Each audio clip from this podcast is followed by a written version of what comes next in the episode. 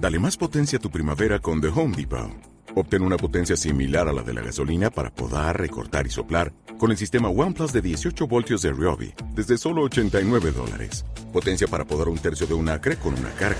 Potencia para recortar el césped que dura hasta dos horas. Y fuerza de soplado de 110 millas por hora. Todo con una batería intercambiable. Llévate el sistema inalámbrico OnePlus de 18 voltios de Ryobi. Solo en The Home Depot. Haces más. Logras más.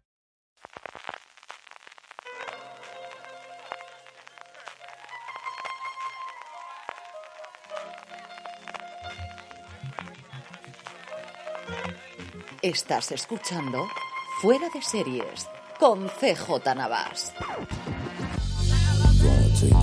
Bienvenidos a Streaming, el programa diario de fuera de series en el que un servidor, CJ Navas, te trae las principales noticias, trailers, estrenos y muchas cosas más del mundo de las series de televisión.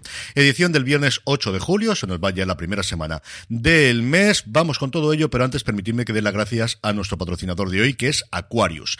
¿Se te ocurre un plan mejor para este verano que recuperar tus planes y tus sueños? Pues retómalos con Aquarius, porque puedes ganar 250 euros cada día y un gran premio final de 100.000 euros brutos. Sí, sí, 100.000 euros brutos. Participar es tan fácil como tomarte un Aquarius. Solo tienes que entrar en somosdeaquarius.es y jugar formando verbos que empiecen con re. Reinténtalo las veces que quieras porque con cada envase Reinténtalo las veces que quieras porque cada envase es una oportunidad de participar y ganar. Recupera eso que te mueve con Aquarius. Vamos ya con la noticia. Lo primero, como suele ser marca de la casa, premios. Y es que tenemos la segunda edición de los premios de la HCA, la Asociación de Críticos de Hollywood, que se van a dar este próximo 14 de agosto, bueno, mejor dicho, 13-14 de agosto. Porque una cosa curiosa que hace la HCA es separar, por un lado, las series de cable y de eh, cadenas en abierto, de networks, y por otro lado, de streaming, que es algo que con la marcha de los tiempos, por cierto sentido tiene. ¿Qué queréis que os diga? ¿Quién ha sido los máximos nominados? Pues por un lado, en el mundo del cable y de las eh, televisiones en abierto, This Is. Su última temporada, hasta 12 nominaciones ha recibido. Por el lado del streaming, Apple TV Plus, que poquito a poco se va haciendo todo el hueco y ha tenido 12 Teldaso y Separación. Son unos premios, como os digo, que es su segunda edición, a nivel de crítica posiblemente los de la TCA, aquellos, la organización que monta los dos tours de verano y de invierno en Hollywood, son posiblemente mucho más importante. Aunque eso sí, el hecho de que no se ha retransmitido a la gala haga que pues, fuera de la burbuja de donde estemos metidos los críticos posiblemente no tengan tanto recorrido. Por cierto, hablando de la TCA, HBO ha confirmado que no va a presentar ningún panel, ni va a tener sus series, ni va a tener a sus productores ejecutivos, ni a sus directores en la próximo tour de verano que empieza justo después de la Comic Con, que es una cosa extrañísima porque suele ser de las que nunca falla absolutamente. Pero bueno, ya sabéis los movimientos que tienen internos y ya han decidido que por este año de momento pasan de ir. Dos noticias de series de tacitas. La primera de ellas, los Bridgerton, no la serie madre, sino su eh, spin-off alrededor de la reina Charlotte. Dos noticias. Por un lado, se está empezando a cerrar el casting, lo cual quiere decir que se empezará a rodar dentro de nada. Y por otro lado, que tendremos novela. La creadora de las novelas, Julia Quinn, junto a Shonda Rhimes, y esta es quizás la gran noticia, van a escribir a cuatro manos una novela adaptando de alguna forma lo que ocurre en la, en la nueva serie. Así que, bueno, pues de las novelas llegó las series, de ahí el spin-off, y de ese spin-off una novela nueva, porque todo lo que hace los Bridgerton, desde luego, da dinero y tiene su público. Y la otra, pues desgraciada, es que Gentleman Jack ha sido cancelada después de dos temporadas. Deadline dice que ha sido cancelada por HBO, que recordemos que junto con la BBC son los dos coproductores de la serie. ¿Hay posibilidad de que la BBC la continuase? No tiene la cosa muy buena pinta porque parece desde luego que quien ponía el dinero de verdad era HBO para la serie de Sally Wainwright con eh, Suran Jones haciendo de Ann Lister y basada en las novelas, en los diarios, mejor dicho, de Ann Lister. Esto igual lo que hace, por otro lado, es liberar a Sally Wainwright para que haga la tercera temporada de Happy Valley. No nos vamos de HBO porque Gerald Carmichael ha firmado un acuerdo global con la compañía americana en la que se confirma que tendrá un nuevo especial de stand-up comedy y a partir de ahí los proyectos que al bueno de Carmichael se le ocurran. Carmichael fue responsable de esa serie, yo creo que con el paso del tiempo cada día se valoraba más que se llamaba The Carmichael Show, que estaba muy pero que muy bien. También fue el productor ejecutivo y una de las fuerzas, yo creo la fuerza principal para que se llevase adelante las dos temporadas de Rami, que también es otra pequeña delicia, y su último especial de stand-up comedy, Rothaniel, si no lo habéis visto, que está en HBO Max, vale muchísimo, muchísimo la pena.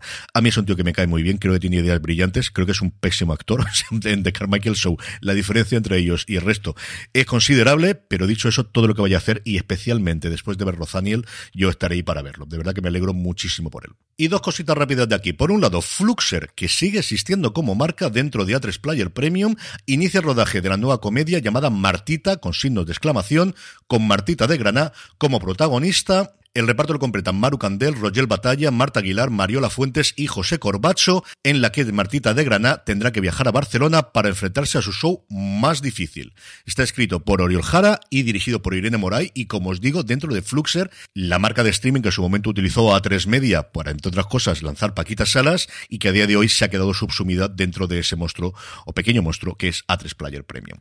Y precisamente hablando de Paquitas Salas, sus creadores, los Javis, y más concretamente su productora, Suma Content, que hacen un balance del último año y con motivo de la inauguración de sus nuevas oficinas en el centro de Madrid, aprovechan para comentar que llevan tres producciones en marcha que ya conocíamos, que son la segunda temporada de Cardo, la serie La Mesías para Movistar Plus y después Vestidas de Azul para Tres Media, y que está produciendo hasta nueve proyectos de ficción y entretenimiento en una de las productoras independientes. Es cierto que con mucha querencia a Tres Media, tampoco lo vamos a negar, pero desde luego independientes más interesantes y con mayor futuro que pueden tener en nuestro país. En cuanto a trailers, se me trasconejó imperdonablemente el tráiler de Paper Girls. Por fin ya tenemos un minutito largo de qué ha ocurrido con estas cuatro jóvenes amigas que de repente son teletransportadas desde 1988 hasta el 2019 y se ven a sí mismas en el futuro. La serie se estrena, como sabéis, el próximo 29 de julio. Estrenos, hoy viernes 8 nos llega en Netflix dos series,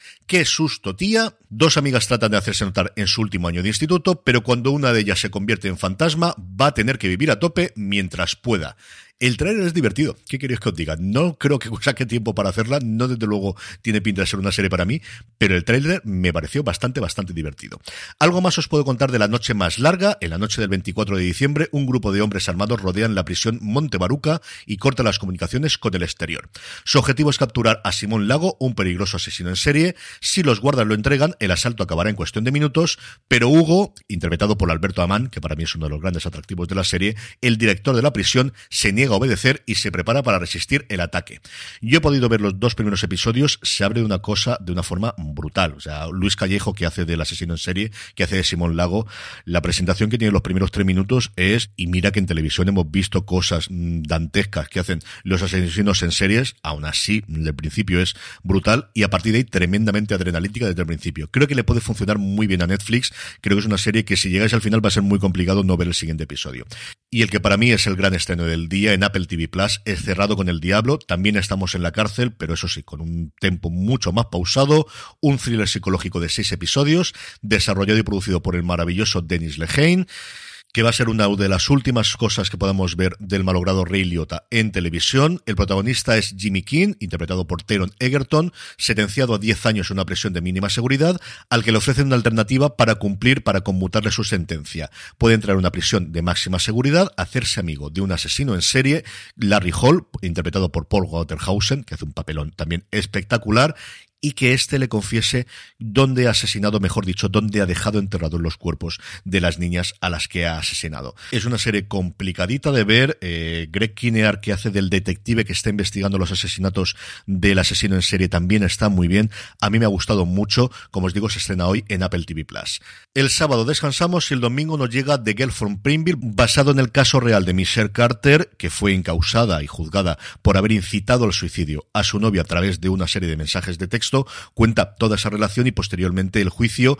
El Fanning está sencillamente maravillosa en la serie que se estrena en Start Play, como últimamente están todo, exactamente igual que en The Great, que también, por cierto, tenéis disponible en Start Play.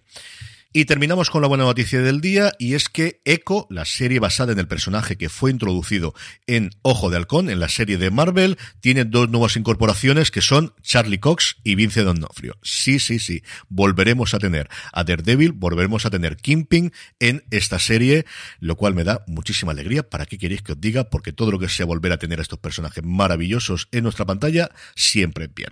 Con esto terminamos por hoy. Mi agradecimiento de nuevo a Aquarius por eh, patrocinar el programa de hoy. Ya sabéis, somos de Aquarius.es para ganar 250 euros cada día y un gran premio final de 100.000 euros brutos. Volvemos la semana que viene. Que paséis un buen fin de semana y recordad, tened muchísimo cuidado ahí fuera.